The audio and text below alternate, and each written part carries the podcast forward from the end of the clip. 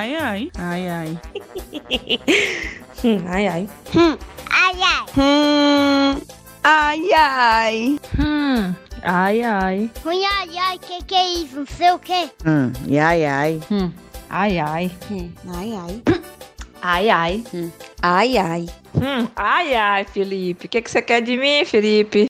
Bom dia, boa tarde, boa noite. Eu não sei que horas você vai ouvir esse podcast, mas seja bem-vindo a esse programa 100% tocantinense, produzido por Felipe Ramos e por eu mesma, Jaqueline Moraes.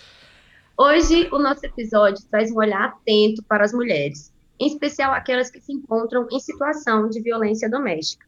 Estamos no mês de conscientização pelo fim da violência contra a mulher, o Agosto Lilás. É isso aí, Jaqueline. Bom dia, boa tarde, boa noite a todos vocês que estão ouvindo o Huayai. Primeiramente, eu quero agradecer a todo mundo que ouviu e compartilhou o último episódio.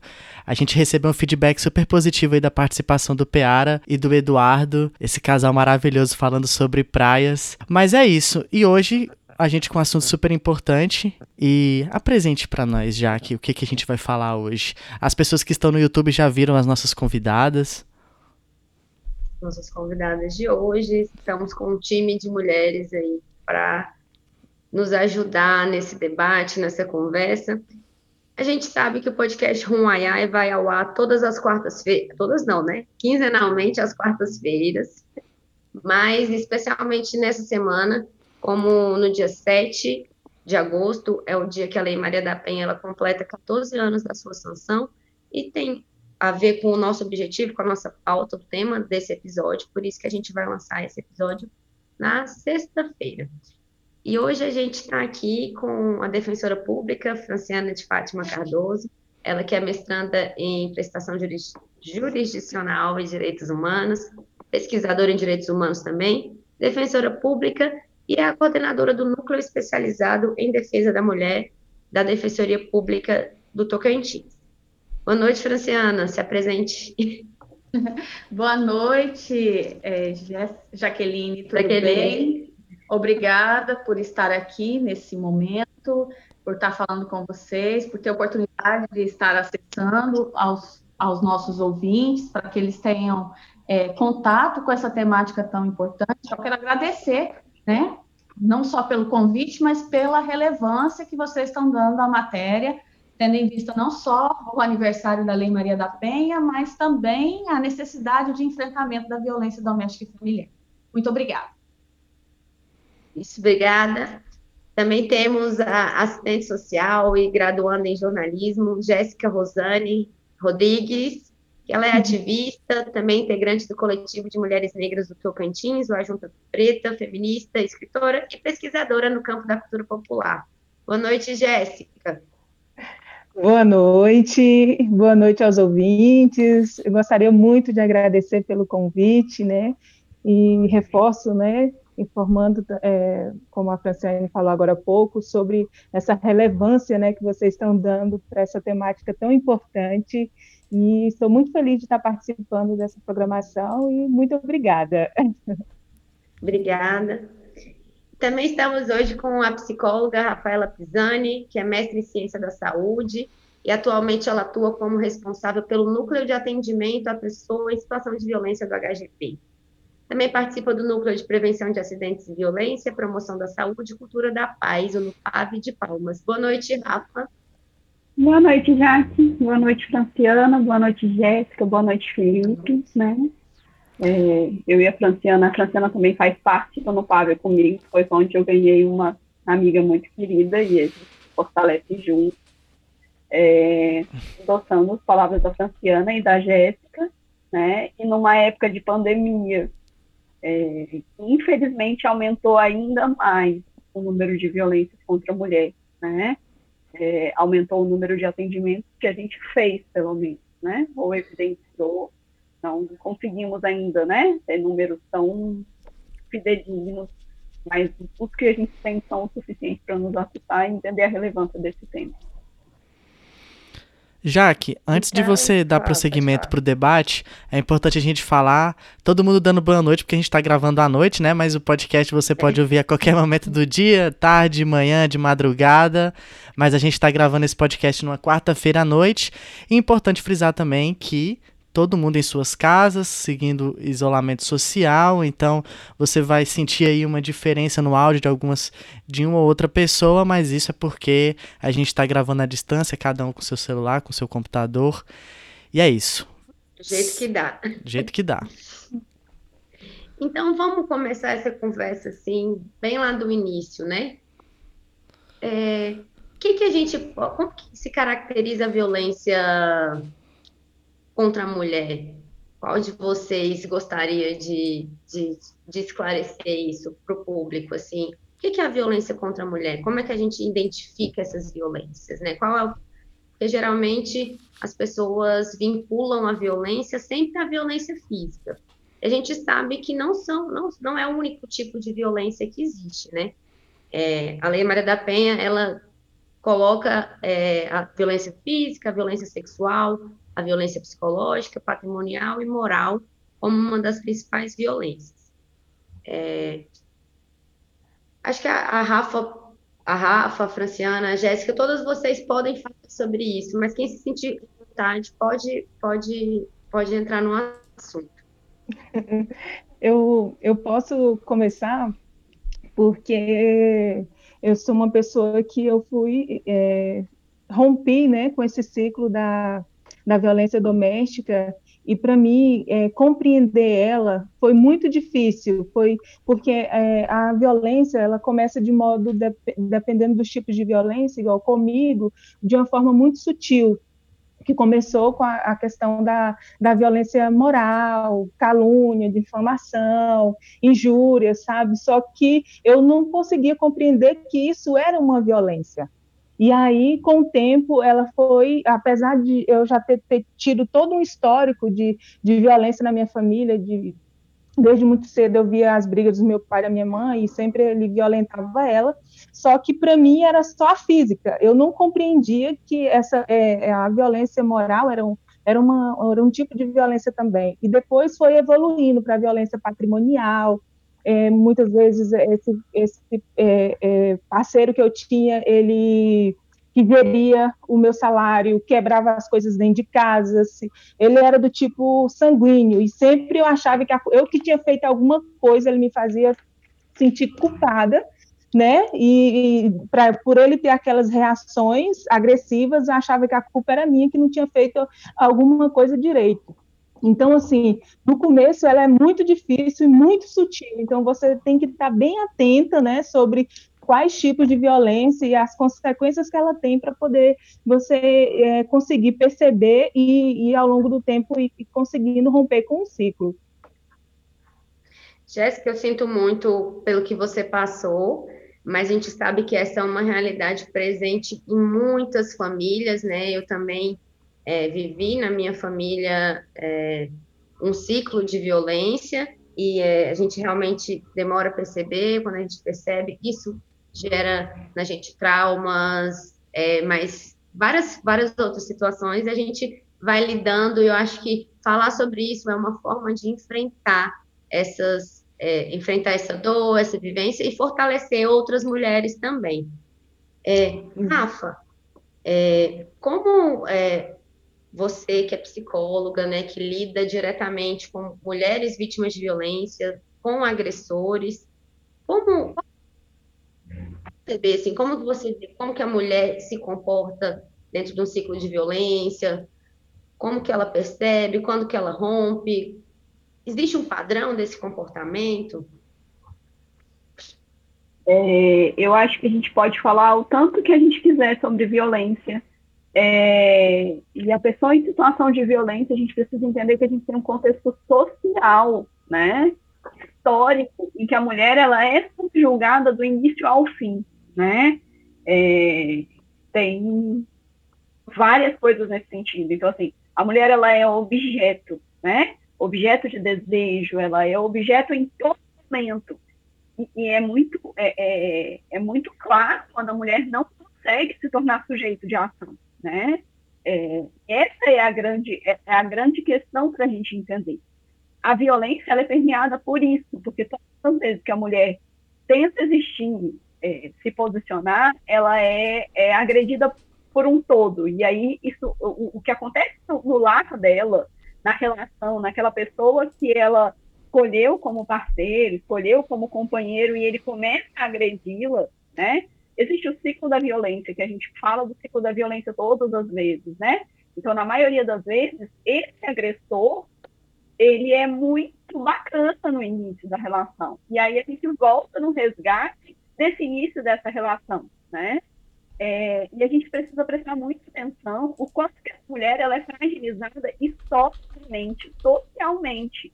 Então, é, é, como que você vai conseguir sair de uma relação se você não vê a sua existência fora daquela relação, né? É, é, são muitas coisas que a gente precisa é, olhar para a mulher que, que, sofre uma violência, que está em situação de violência, né? É, e se a gente analisar, toda mulher, em algum momento, sofreu uma violência não necessariamente do parceiro, né? Ou ela foi assediada em algum momento, que também pode entrar nesse, em todo esse vídeo de objetificação da mulher, e ele dentro da casa dela que fica é, evidente. Então, a mulher, ela, eu não acho que existe similaridade, comportamento ou qualquer coisa da mulher em situação de violência. Qualquer ser está passiva, passiva de ser, é, é, de viver em situação de violência né? Porque a gente é considerada ainda, infelizmente, como algo a ser conquistado, algo a ser objetificado, e aí o objeto ele não pode se posicionar muito, né? É, a gente precisa pensar muito como que a gente estrutura e o quanto a gente não se fortalece enquanto mulheres por toda uma lógica de objeto. Então, se eu sou um objeto, eu tenho que ser a melhor, a mais bonita, para então eu ficar na minha estante, diz né, a Valesca Cantanella. Então, assim, a gente precisa muito pensar é, em qual é lugar e questionar isso, mas não é tão simples a gente questionar esse lugar, né? Então, é, é nessa linha que a gente, que eu penso, eu não consigo responder já, Respondeu que é um, é um padrão, é, não existe um padrão, né? O padrão é que, que a mulher, ela é ser mulher, esse é, o, esse, esse é o padrão. Principalmente principalmente é, se a Franciana pudesse falar um pouquinho também, porque é, já eu sei que você, é, vocês todas são mulheres feministas, né? São mulheres que, que têm uma é, uma sensibilidade que para poder abordar essa, essa temática de uma forma ampla. É, e eu gostaria que a Franciana pudesse falar um pouquinho de como talvez essa estrutura patriarcal é, pode, pode contribuir com, com, com a violência doméstica e quem quiser complementar também pode ficar à vontade. É, é isso, sabe, Jaqueline? Tudo isso que a Jéssica e a Rafaela ponderou, a gente tem que considerar que a existência da Lei Maria da Penha, é, desde 2006, é, por si só, não é suficiente para nos ajudar a superar esse padrão de violência? Exatamente porque nós somos constituídos e atravessados, atravessadas, inclusive, né, pelo machismo. Né? O machismo e o patriarcado é da estrutura da sociedade brasileira. Histórica, enquanto estrutura, nós, ele faz parte de nós, ele nos constitui. Então, isso torna muito difícil para a gente lutar contra uma coisa que faz parte de todos nós. Em maior ou menor grau, todos nós temos essa relação com o machismo e o patriarcado. Então, quando a gente fala que a Lei Maria da Penha está aí há tanto tempo e ainda temos violência, é porque não é fácil compreender, lutar contra esse inimigo que tão entrelaçado na nossa sociedade, que, que nos, nos constitui, nos forma, né? Então, é, por isso é necessário muita conscientização, muita política de educação, né, de educação em direitos humanos, porque como a Jéssica falou aí do histórico de violência, existe uma naturalização do tratamento da mulher enquanto objeto, enquanto figura de desejo e enquanto parte do homem. Mulher serviço do homem. Então, isso é muito naturalizado, de forma que muitas mulheres não se veem em situação de violência é, pelo fato dela ser xingada, dela ser humilhada, maltratada. Às vezes, nem se ela toma, uma, é, é agredida fisicamente. Por quê? Acho que merece. Ela acha que fez alguma coisa para que o agressor a Então, que ela merece ser punida. E aí entra o Instituto, que é um, uma, um elemento que a Rafaela pode nos falar muito claramente, que é essa questão da mulher se sentir culpada e do quanto essa culpa nos, nos é, paralisa de lutar, né? E ela fortalece o ciclo da violência. Então, a Lei Maria da Penha, que vai fazer aniversário agora em agosto, e o Agosto Lilás, é uma luta necessária para fazer com que as mulheres compreendam né, o que é essa violência, porque eu não tenho dúvidas. Eu, eu acho que se nós formos fazer uma pesquisa social séria, 90% das mulheres viveram, vivem ou conhecem alguém muito próximo que vive violência doméstica e familiar. Hoje eu falava sobre isso, uma pessoa que dizia que é muito feliz na com o seu companheiro e que não sente necessidade de nenhuma outra coisa. E quando ela começa a relatar a felicidade dela, está toda ligada à dependência, à dominação do seu companheiro. E ela não percebe que isso é um ato de violência. A gente precisa é, é começar a enfrentar isso. Né? É, e, exatamente. Violência. Uh, exatamente. É, tem uma frase que eu não vou lembrar da autora agora, mas que fala, né, que a, o que nos une enquanto mulheres, uma das coisas, infelizmente, é a violência, né? E muito bem como quando o Franciane coloca essa questão da culpa, porque a culpa que você sente não é só de você estar é, sofrer aquela violência sozinha, é de você suportar a família te cobrando, é de você suportar a sociedade te cobrando, o mercado de trabalho te cobrando. Então, assim, é uma carga para a mulher romper muito forte, muito pesada. Então, assim, precisa mesmo assim de muita estrutura para ela estar tá alicerçada mesmo, ter uma base, um apoio né, de várias esferas para que ela consiga manter e, e, e, romper com esse ciclo de violência. Vou fazer só uma, uma uh, antes de vou passar para a Rafa direcionar para lá. Agora eu só queria é, poder esclarecer os tipos de violência aqui conforme eu, eu, eu pesquisei, tá? A violência física seria qualquer ato de agressão com uso de força que pode gerar um dano físico à vítima. A violência sexual, a utilização da força, ameaça, constrangimento físico ou moral para prática sexual forçada. E a violência psicológica é caracterizada como aquela que envolve humilhação, diminuição da autoestima, uma vigilância constante, ou também a rejeição, fere moralmente a vítima com ofensas, ridiculariza, persegue, entre outras.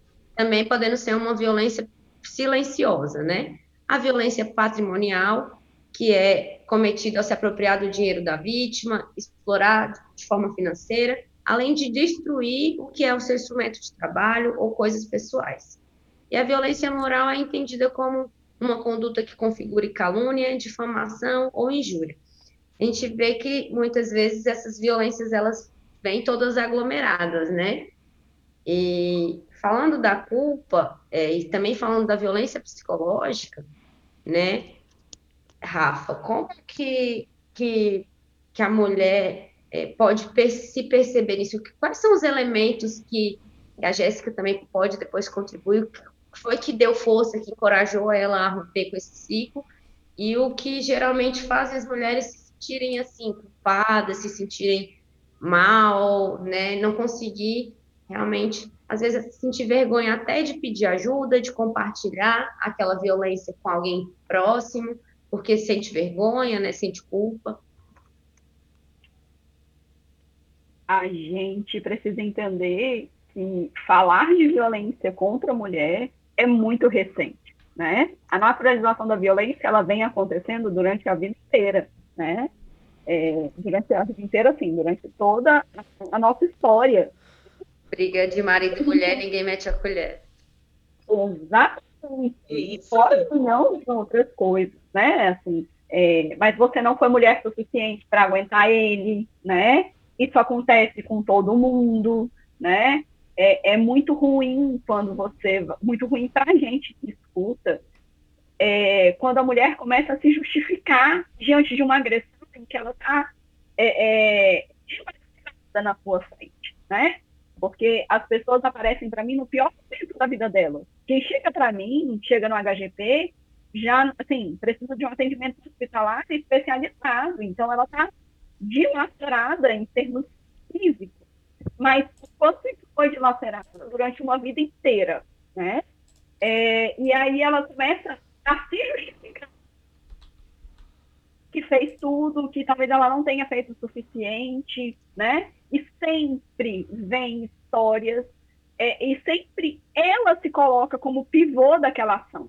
É raro alguém que fala, não, foi ele que fez, eu tava, né? E assim, independente, é, é, ninguém tem o direito de encostar a mão no outro em hipótese alguma, né? Então a gente precisa entender. E aí, como há esse fluxo, e a gente às vezes não entende que está sendo violentado, né? Essa naturalização por séculos e mais séculos faz com que a gente não consiga entender quantas vezes a gente está num relacionamento abusivo, a gente está numa relação abusiva, e quantas vezes a gente também pode ser abusivo nessa relação, né? É, é... Oi, meu bem. Eu queria pontuar aí com você, que eu acho que tem muito a ver com o que você está falando, que é o quanto a mulher é solitária nessa, nessa caminhada, né?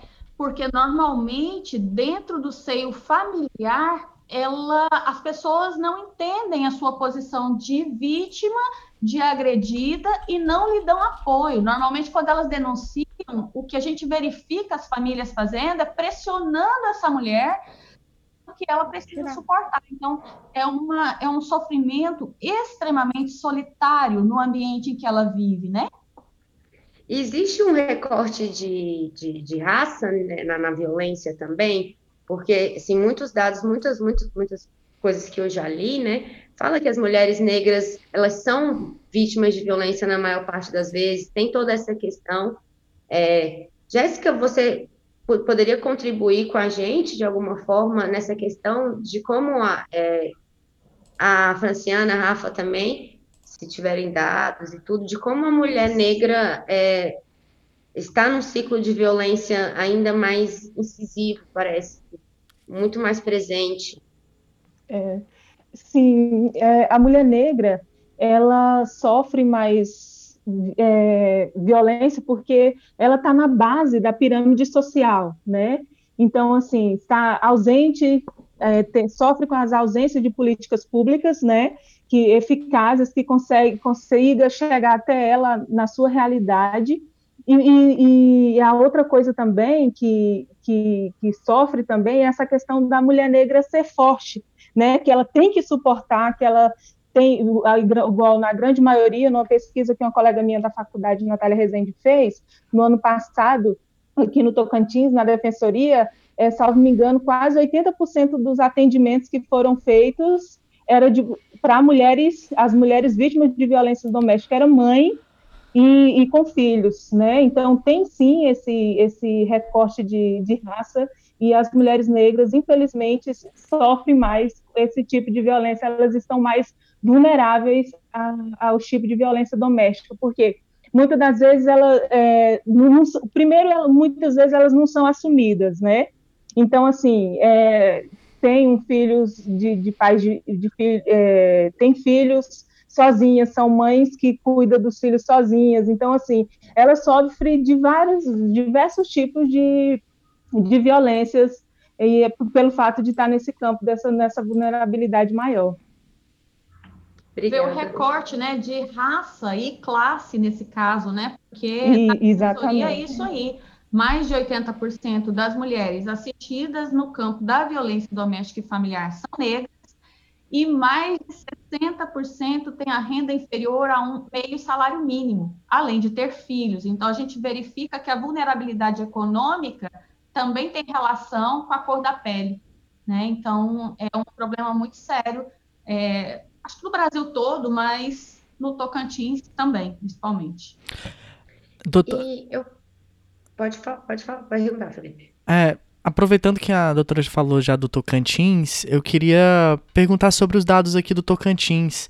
É, eu estava lendo algumas matérias no site da Defensoria Pública, é, duas me chamaram a atenção. Numa live que a senhora fez na Unitins, é, a senhora disse que o, o Tocantins é o quinto estado em que a mulher é mais agredida. E tem um outro dado aqui também de março, que a defensoria tá, que atende pelo menos três casos por dia de mulheres vítimas de violência doméstica, isso em março. Não consegui pegar de outros meses. Então eu gostaria que a senhora falasse sobre como é que está esse panorama da situação aqui no Tocantins. Bom, é, a realidade do Estado continua sendo a mesma, é, Felipe, uma realidade muito negativa. Né? A pandemia agravou muito a violência, sobretudo a violência relacionada a feminicídio, inclusive, o ano passado, nós não tínhamos tido nenhum feminicídio. Esse ano já o Tocantins já tem vários feminicídios e tentativas. Então nós estamos com um número bem elevado. Esse dado de quinto estado em que mais registra boletins de ocorrência por violência doméstica e familiar está lançado na o, no, plataforma de violência nacional, o estudo de violência que teve no ano passado. E pandemia, a gente tem visto muito o aumento dos números, dos registros, sobretudo pelo 190. Contudo, uma coisa que tem nos preocupado enquanto instituição é o quanto as mulheres vêm pedindo atendimento depois para se retratar, o que demonstra que essas mulheres possivelmente estão sendo coagidas por estarem dentro de casa, sofrendo pressões com, do, por estarem sempre do lado dos seus agressores, a retirar essas comunicações de fato violentas, ou seja, elas estão ainda mais submetidas a toda forma de violência, sobretudo por esse período de confinamento, de isolamento, de maior tempo de convivência com seus agressores. E tem um outro dado aqui também, né, de março, que a Polícia Militar constatou, né, comparando a dados do ano passado, uma diminuição de 14% nos casos de violência doméstica consolidados e no, no período de quarentena uma redução de 39%. Né? Então, assim, a, a Secretaria de Cidadania e Justiça também divulgou é, um material falando dessa, dessa observação da diminuição dos casos, mas é, no Brasil esse número aumentou em 14%. Né? A gente percebe que essa é uma discussão bem presente durante a pandemia. Existe subnotificação? A gente pode confiar em, nesses dados? Bom, eu acho que, em, falando desse dado de, de março, a gente precisa considerar duas coisas. Primeiro, que houve uma modificação recente. Esses números cresceram de, de maio para cá. Por que, que em março e abril estava baixo? Porque as mulheres é, ainda não estavam tendo tanto acesso ao 180, né? Que elas, que elas têm, que não precisa sair de casa. Mas de maio para cá, em razão, sobretudo do 180, esses números voltaram a crescer. Então, esses dados aí têm muita relação com o início da pandemia e a dificuldade mesmo das mulheres de acesso aos meios para fazer essas denúncias. Né? E tem sim sustentação, e a gente não tem dúvida disso, porque muitas mulheres é, têm medo e não têm oportunidade de sair de perto do seu agressor para fazer a denúncia. Os canais são muito difíceis, né? E eles, o, é natural da violência doméstica que o agressor controle a vida da vítima, quer seja no uso do telefone ou né? Então, é, existe sim essa subnotificação e a gente tem que tomar cuidado com esses números. Eu gost... E ainda pelo fato da, só, só, só, finalizar, da mulher estar tá em casa, né, ele está próxima ao, ao, agressor, então, assim, é, a, a, própria presença inibe, né, ela não consegue conversar com, com outras pessoas. E só uma última pergunta, é o suficiente os canais de denúncia que a gente tem nesse contexto? É assim, não, não, não falta algo. Eu sinto às vezes que, que as mulheres, nem todo mundo, principalmente as mulheres mais pobres, de classes mais baixas, né?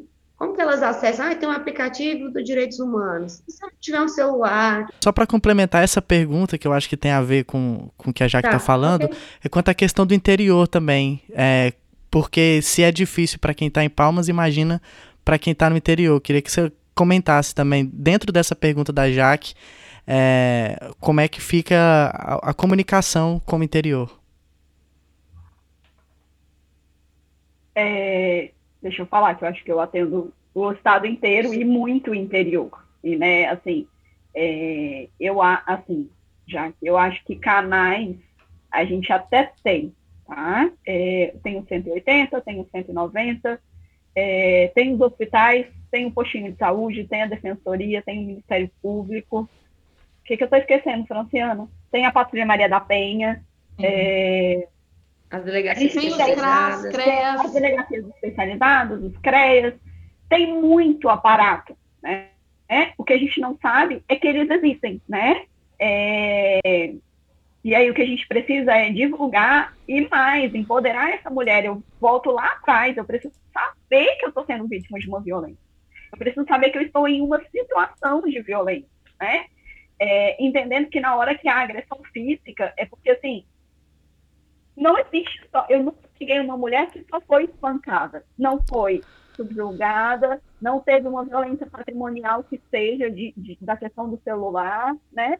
É muito raro a gente não ter passado por todas as violências até chegar na violência física, né?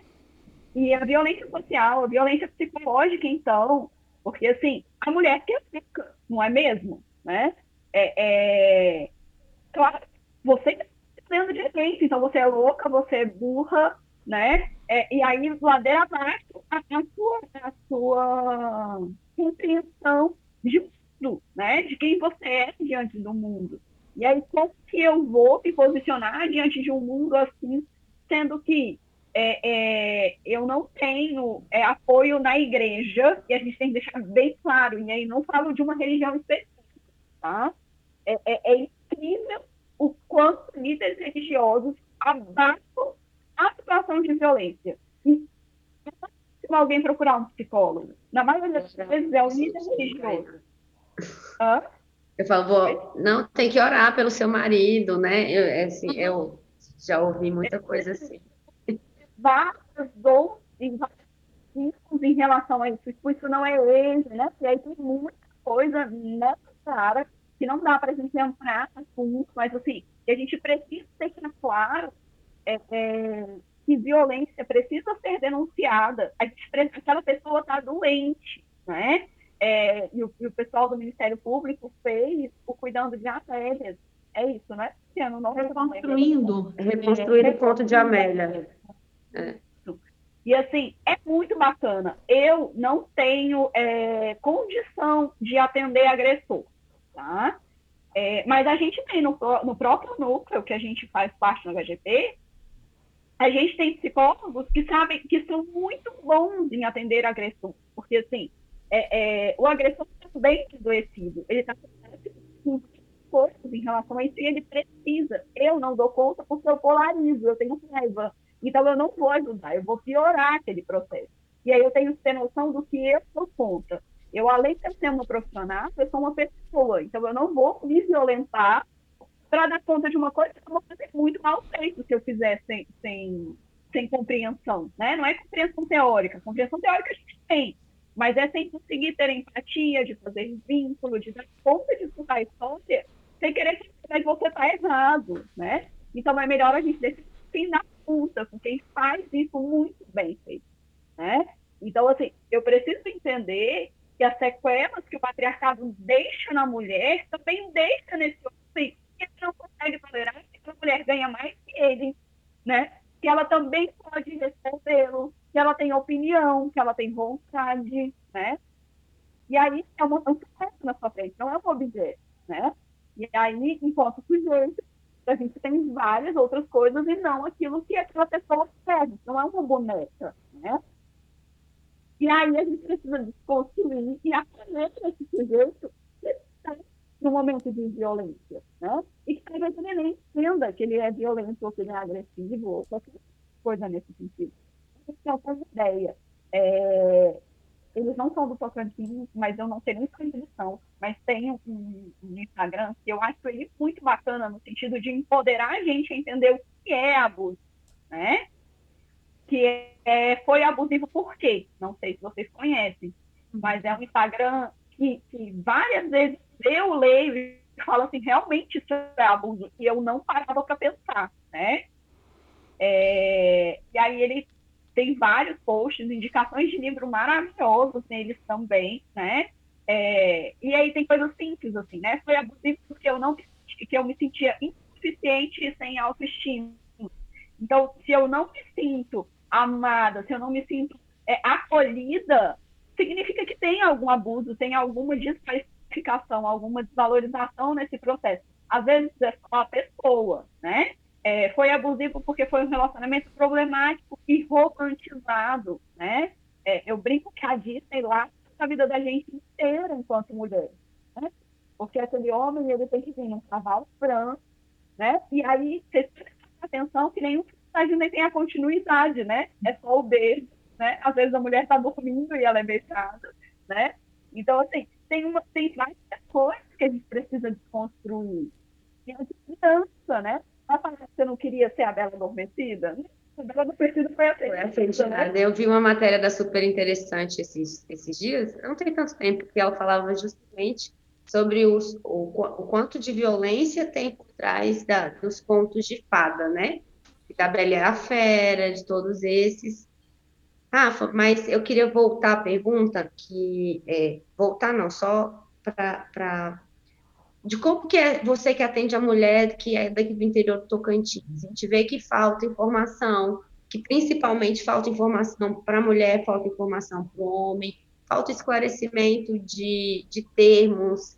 As, como tornar isso mais acessível? Talvez seja um, um próximo ponto de discussão que a gente possa ter, mas como que é, é, é essa mulher do interior, assim?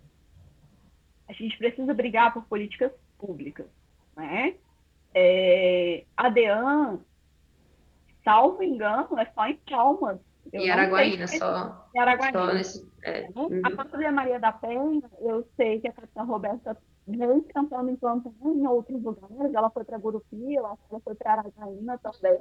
Mas ainda é muito restrito tudo a Palmas, né? É, quando tem violência contra a mulher, normalmente eu sou acionada mesmo não estando de plantão, porque é muito treinar para conseguir organizar. Né? É muito milímetro que eu falo assim, não é tão simples, porque tem ADAN, aí tem ADAN de uma região, ADAN de outra região, e aí a gente sempre tem que prestar atenção em tudo isso, porque a ADAN só atende palmas. E, e é muito mais é, é, valioso aquela mulher ser atendida por uma mulher ou por uma equipe especializada, como as DEAN são, né? Porque se você vai para uma delegacia normal, que é o que né, os municípios têm, é um policial que muitas vezes não vai entender o que, que aconteceu. Ele nem teve treinamento para aquilo, né? Porque eu volto a falar, a gente não fala da violência, né? É, é, não, é, não é algo tão simples de trabalhar, é uma coisa muito mais difícil do que a gente imagina. Eu acho que, né? Nós três que estamos aqui sabemos o quanto é mais fácil a gente se pôr por qualquer outra seara do que na violência, mas a gente sabe que tem um porquê. E aí, essa mulher vai, e aí às vezes a gente liga né, para o lugar e fala assim: ah, não, mas a gente fez, mas não faz sentido não, porque assim, né, ela, olha a situação de vida que ela vivia, né? E aí ela vou eu dar uma palestrinha para o rapaz que está falando comigo, explicar tudo que, né, assim, tentar que ele entenda, mas não é tão simples, porque não é considerado abuso, não é considerado violência, isso ainda é naturalizado. E o Tocantins, como qualquer interior, né, tem muitas dificuldades em relação ao patriarcado. Não se a capital muito sobre isso e vê tudo isso, imagina num lugar menor em que todo mundo sabe da vida de todo mundo e é muito fácil para a vítima ser desqualificada. Qualquer coisa que ela fez durante a vida dela vai vir nesse momento para desqualificar ela de todo esse processo, né? É, é, como se a sua história de vida calçar algum momento da sua história a gente vai usar contra você. E é assim que a mulher se vê, né? É, é, é ela fica muito fragilizada momento depois da denúncia, mesmo com todo um aparato que existe, né? Então, assim, é, é, são muitas coisas muito complicadas para essa pessoa que está do lado de cá. E aí eu estou falando é, é, de um lugar que eu não posso deixar de ficar, né? Eu sou uma mulher branca, uma mulher com nível superior, com um poder um pouco maior. Então eu ainda tenho muito privilégio, muito privilégio. E aí a gente precisa pensar naquela mulher que chegou espancada e ela caiu do HGP sem denunciar, e eu não posso julgar, eu preciso que ela fosse de novo, ela vai de novo para a HGP, né? Ou para o hospital que foi, que ela tenha o melhor atendimento para que ela recorra lá na hora que for, né? Porque o hospital todo mundo defende, né? Então, eu assim, acho que... O... Pode falar, minha flor. Ah, eu pensando assim nessa, é, na pergunta que o Felipe e a Jaque fizeram, né? Se a gente tem essa estrutura, né? Eu acho que canais a gente tem. Eu não tenho dúvida de que nós temos canais. Mas voltamos lá naquelas questões que a gente vive tratando no PAV, né, Jaque? É, nós, é, nós não, não temos o funcionamento adequado da rede, né? Palmas ainda tem no PAV que procura fazer essa interligação e proporcionar que a mulher caminhe na rede de proteção de uma forma mais suave.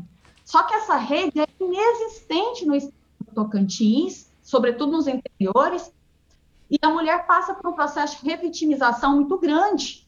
E a, a, que você está contando, Rafael, não acontece no interior da pessoa ser atendida e ter uma, uma compreensão de que ela vai poder voltar de novo, porque falta é, formação profissional. E aí é importante lembrar que, principalmente do meu lugar de fala, que é o sistema de justiça, ele é mais patriarcal, machista e violentador. Eu fiz a pesquisa de mestrado em direitos humanos, é, já fiz a minha defesa, e a pesquisa revelou falas de magistrados dizendo que, aspas, a Lei Maria da Penha é um poder de arbítrio da mulher contra o homem poder de violência. Quer dizer, a mulher usa Maria da Penha para violentar os homens. Juízes falaram isso. Ouvi também, e aliás, tem acontecido muitas decisões, Felipe, Jaque, aí, que, e Jéssica, para vocês terem noção, a gente está passando por problemas com juízes deles não concederem medidas de afastamento do agressor do lar, porque diz que isso é uma medida extremamente violenta. Então, o que ele faz? concede medidas protetivas diversas, né, para a mulher, como afastamento, proibição de contato, mas não retira o agressor do lar. O resultado, a mulher que está em situação de vulnerabilidade, que tem filho, ou ela vai para casa abrigo e passa mais um tipo de violência, porque ela é tirada do seu espaço, jogada num, num outro espaço que a gente precisa ter, mas ele não pode ser a regra, ou então ela tem que ficar desalojada do seu lar em casas de enfim. Então, nós temos uma, um poder judiciário extremamente machista e cruel com as mulheres, que passa por esse tipo de entendimento, ou porque a Lei Maria da Penha protege demais a mulher, ou porque as mulheres têm usado a lei para violentar os direitos dos homens. Isso não só a pesquisa revelou, mas como agora a gente tem visto é, tem defensoras nossas passando por problemas seríssimos com juízes que estão deixando as mulheres violentadas ao relento em plena pandemia para não tirar o agressor da casa. Então, ou seja, o patriarcado e o machismo é um negócio, é o problema central da nossa discussão. Ele precisa ser enfrentado e a gente precisa denunciar essas pessoas que fazem esse tipo de comportamento, porque elas enfraquecem a rede, enfraquecem o sistema de atendimento.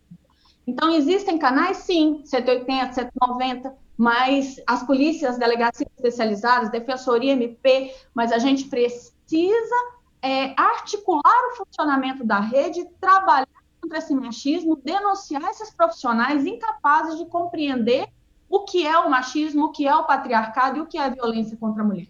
E isso, o Tocantins está recheado de profissionais do justiça que não compreendem essas vulnerabilidades que nós estamos discutindo.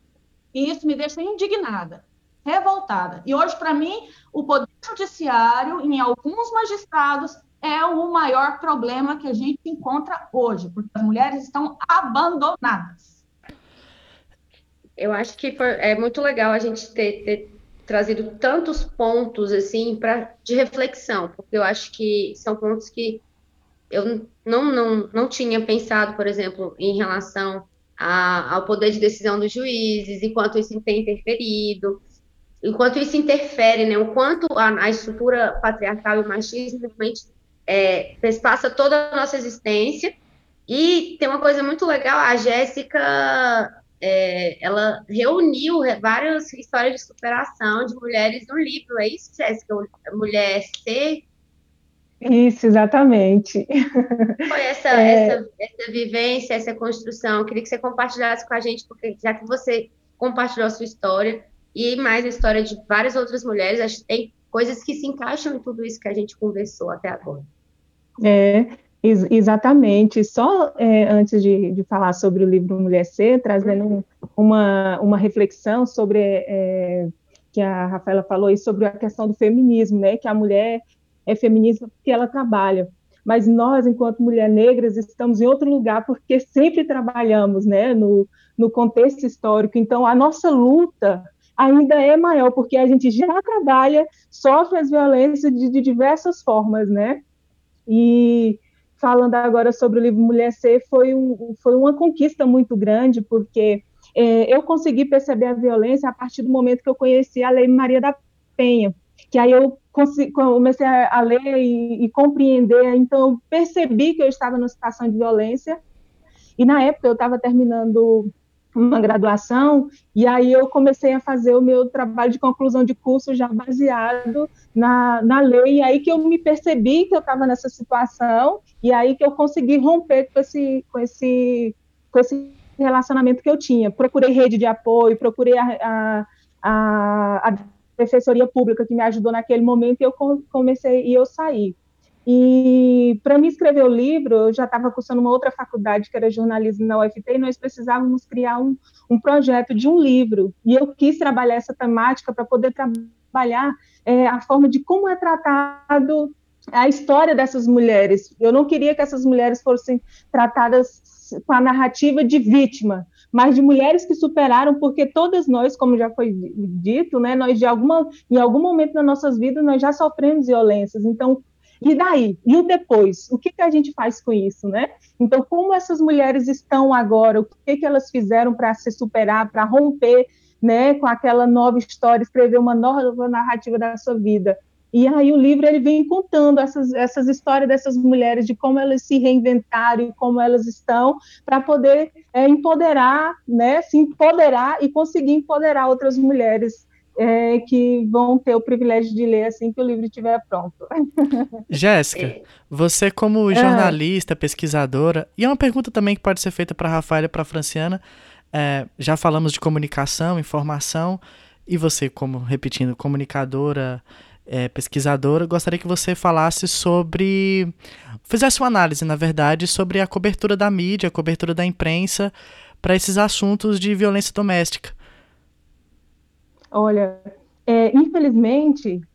Principalmente é, aqui no estado, a... né? Com o recorte aqui do estado. É, aqui no, no Tocantins, é, por uma pesquisa que eu, que, eu, que eu acompanhei de uma amiga minha, Natália Rezende, que ela fez de como a mídia é, tratada, e a pesquisa che é, chegou à conclusão, assim, que é, é, diferente a forma, igual, por exemplo, igual a Rafaela é, colocou, quando a, a, vítima, ela tem uma posição social maior, é, esses casos, eles conseguem é, ter mais destaque na mídia, vira e volta, tem um acompanhamento. Agora, quando é uma mulher negra, muitas vezes, é, uma que nem tipifica, muitas vezes, é, a, a, não leva em consideração essa questão de, de, de classe e, e, raça. E quando tem, não tem relevância, sabe? É colocado, assim, é, é, não traz, não, não, tem relevância, a palavra é essa, assim, não é discutido muito bem pela mídia. De certa forma, é colocado de uma forma naturalizada, como se fosse só mais um número, mais uma, uma, uma mulher sofreu violência, a gente não tem um acompanhamento daquele caso, daqueles casos. Eu acho que, que seria interessante, né, é, para que isso fosse revisto, que a mídia de, de, de fato é, acompanhasse aquele caso para poder a, a, não ficar só a mulher foi vítima. E aí o depois, para poder tem que ter um depois para ver o que, que aconteceu com aquele agressor, o que, que ele fez, onde ele está, se está preso, se foi punido, se não foi, para poder passar essa mensagem a gente romper com essa cultura de que a justiça não funciona, e a, e a mídia, ela tem um papel fundamental de passar essa, essa, essas informações para a população, né? Então, eu acho que, infelizmente, a gente está ainda muito atrasado, precisa avançar muito nesse sentido. Os desdobramentos, né, que, que poderiam ser dados, eu concordo com você, Jéssica, que é, a mídia representa de uma forma muito rasa, né, muito vaga, se fala pouco, se fala momentaneamente, se fala de números, se fala de dados, é, se fala pouco sobre como ajudar mulheres, como, como denunciar. Eu acho que falta um pouco dessa abordagem mais é, informativa, que é justamente isso que a gente tem debatido durante esse, esse espaço que estamos juntos aqui. Além do sensacionalismo, é isso, né Jaque? Além é, do sensacionalismo, exatamente. a gente tem que lembrar que a maioria dos programas jornalísticos no interior são programas policialescos, tipo da Atena, mostrando imagem de gente morta, mostrando assalto e cobre a violência doméstica de forma bem sensacionalista. Bem sensacionalista. Eu acho que esse é o ponto que mais me preocupa, sabe, Felipe? É essa abordagem sensacionalista e, e de números também, né? Sem desenvolver uma, um, um aprofundamento, sendo raso e explorando essa imagem, essa situação da vítima de uma forma mesmo, vamos dizer assim, que é, desmonta a imagem da mulher, sabe? Não contribui. Não contribui. Você, você, você expõe ainda mais a mulher, né? Em vez de ajudá-la, você acaba expondo ela ainda é. mais. Gente, a gente é, vai caminhando para o fim do, do, nosso programa por conta do, do horário também, é, mas eu queria deixar esse espaço para a gente fazer considerações sobre coisas relevantes que a gente não conversou, mas que são importantes para esse, esse momento, para essa, essa pauta. Para a gente pesquisar é, depois, né? Gostaria que alguém pudesse falar na, na sua, na sua na finalização sobre a campanha nacional, assim, eu, eu mesma vou falar, né? que é a campanha nacional Sinal Vermelho para a Violência Doméstica, que é a campanha do CNJ, né? Que ela tem o intuito de amparar as mulheres em situação de violência, pedindo ajuda nas farmácias ao atendente com um X vermelho na mão, um X de qualquer cor na mão, né? Eu imagino que mostrar a mão para o atendente da farmácia e o atendente vai fazer a ligação e fazer a denúncia. Isso já está em funcionamento no Tocantins, eu chequei, então por isso que eu estou compartilhando essa informação com vocês. Agradeço desde já, e é isso. Façam as considerações finais, porque aí depois a gente entra no encerramento mesmo do, do programa, que a gente vai para as indicações, tá bom? Só deixar claro que quanto mais a gente divulga, quanto mais apoio essa mulher tem, né? Que ela vai ter aonde recorrer, é mais fácil ela tentar sair dessa situação de violência, né?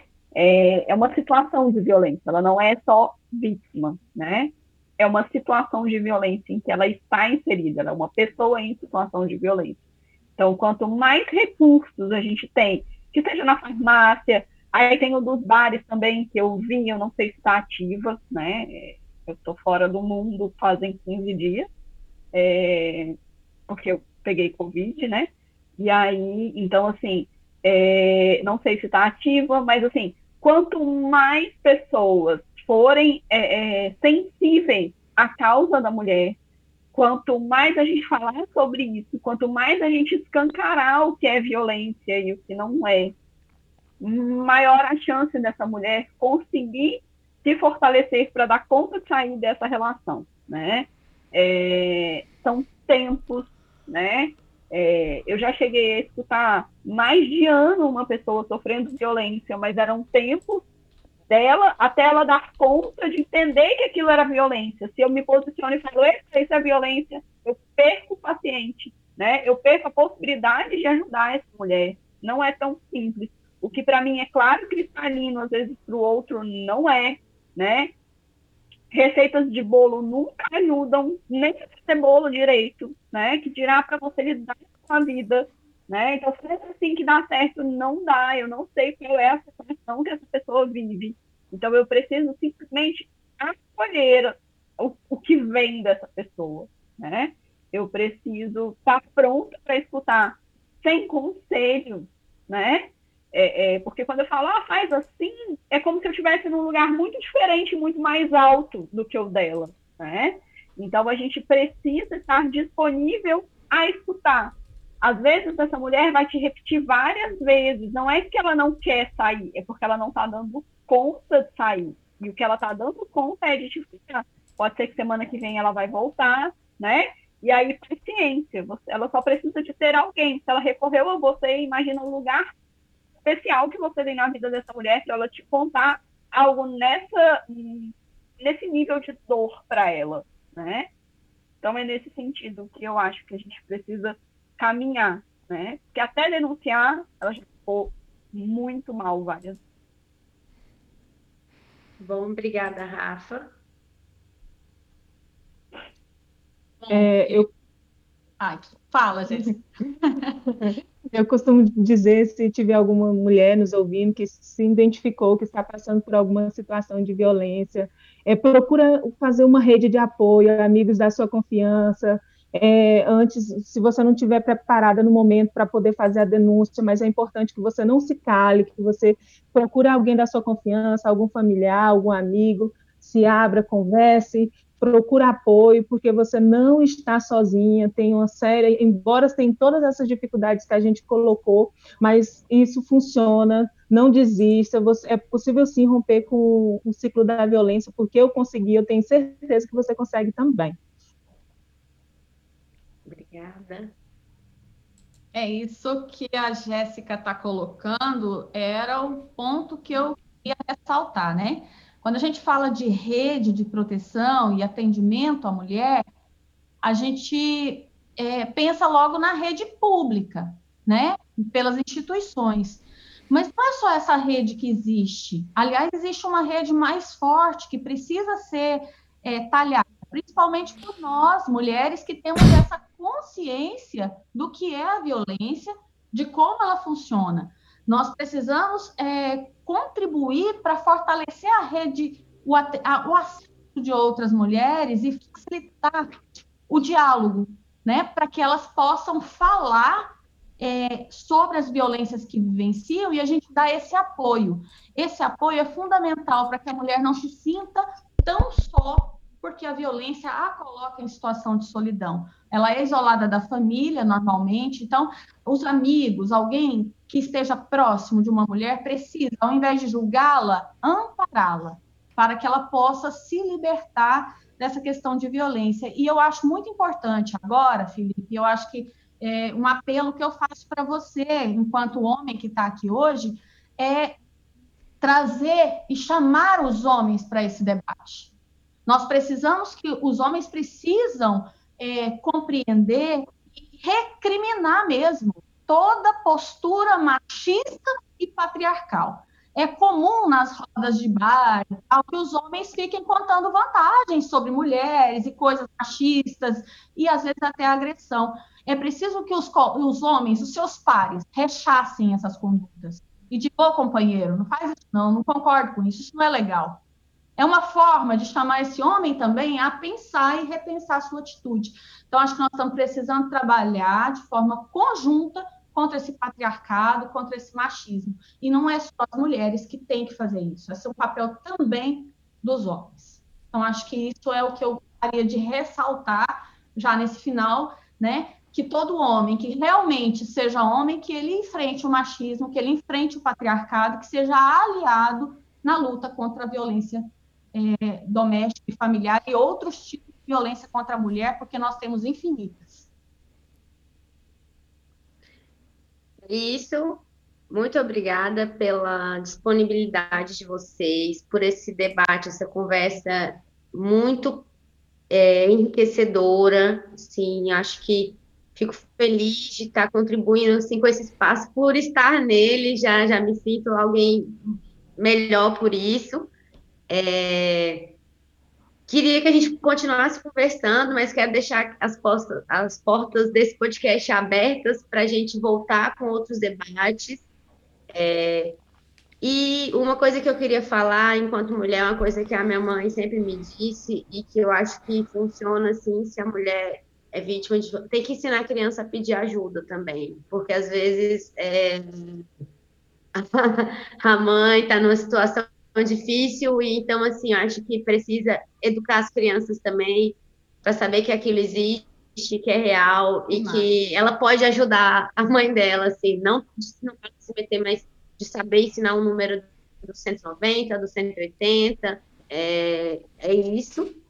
E denuncie, né? Eu acho que não é fácil para nenhuma mulher romper esse ciclo, mas eu acho que é, montar mesmo essa rede de apoio, não, é, primeira coisa, não guardar para si, né? Procurar alguém de confiança para compartilhar esse momento e começar a se fortalecer.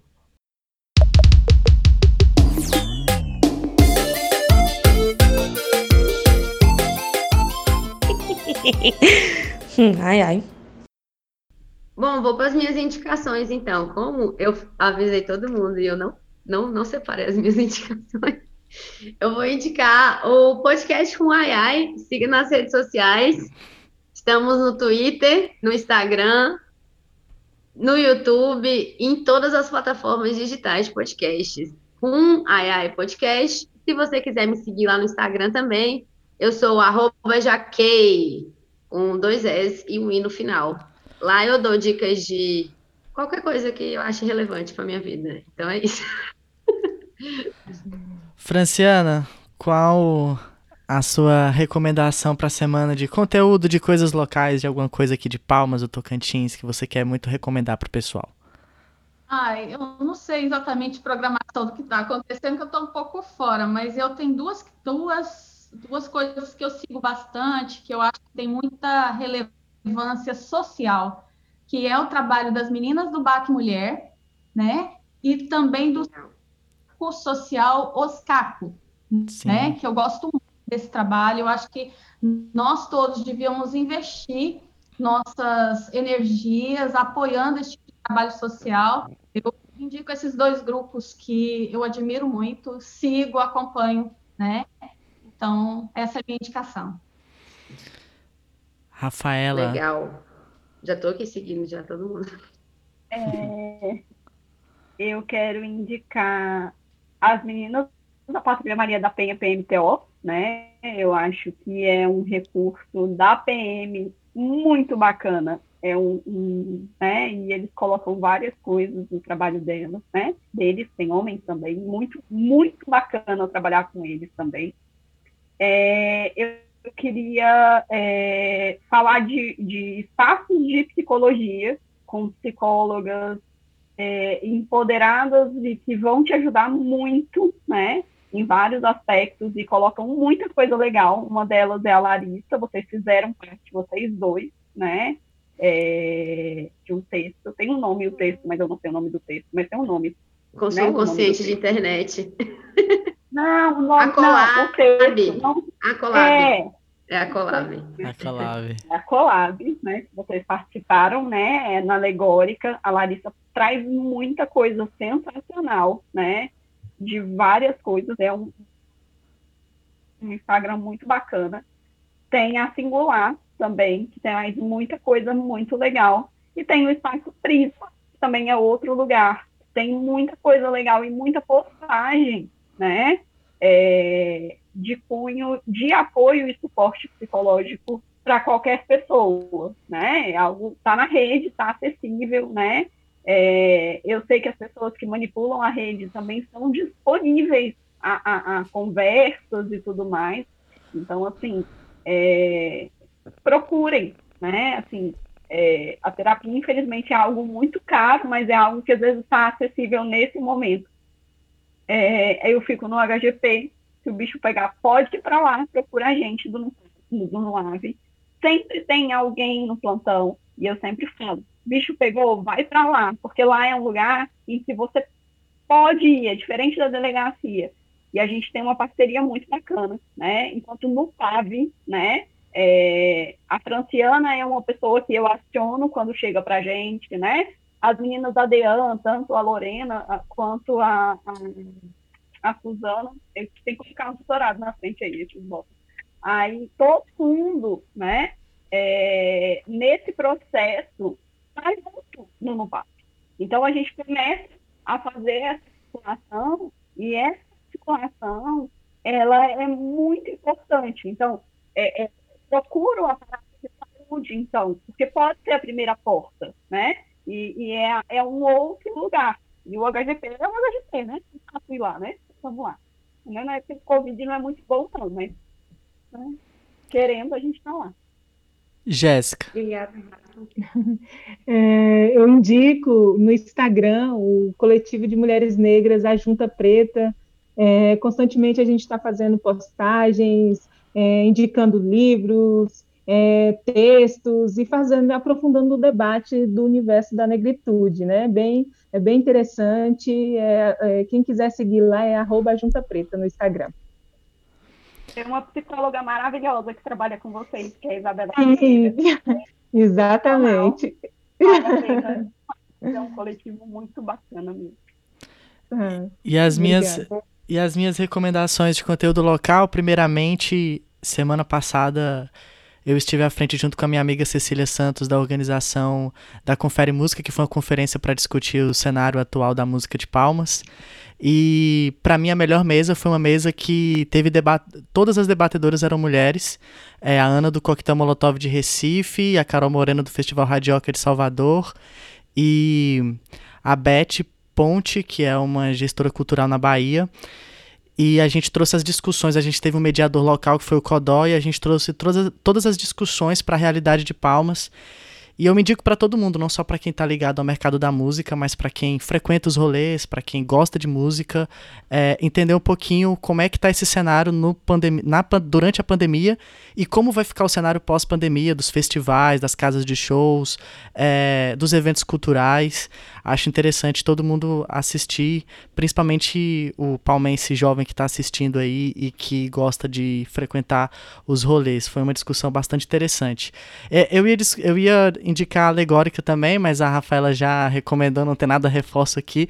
Sigam a Alegórica e vou recomendar a lojinha da minha amiga, a Cecília Santa, que é um brechó e ela tá atuando na durante a pandemia. Essa roupa que eu tô usando que eu tô mostrando aqui é do brechó. Eu nem paguei ainda, ela só me prestou. e aí e aí então sigam lá no Instagram Cecília Santa Brechó. Eu vou. Todos os links de todas as recomendações estão na descrição desse episódio. Depois que você ouvir, você pode ir lá rolar na descrição que vai estar tá lá os links para você seguir ou para você acessar as páginas.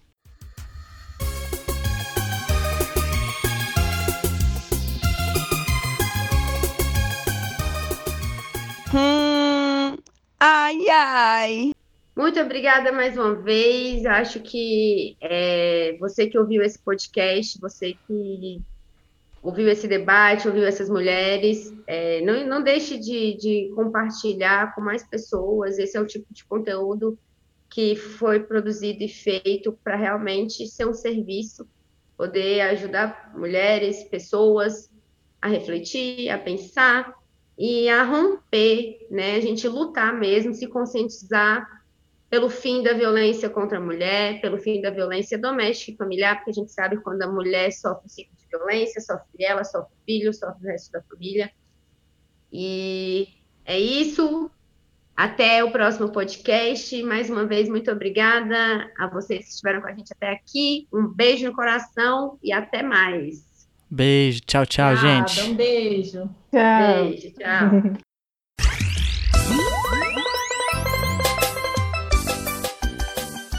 Ai, ai. Ai, ai. Hum, ai, ai. Hum, ai, ai. Hum, ai, ai. Hum, ai, ai. Ruim, ai, ai, que que é isso? Não sei o quê. Hum, ai, ai. Hum, ai, ai. Hum, ai, ai. Ai, ai. Ai, ai. Hum, ai, ai, Felipe. O que, que você quer de mim, Felipe?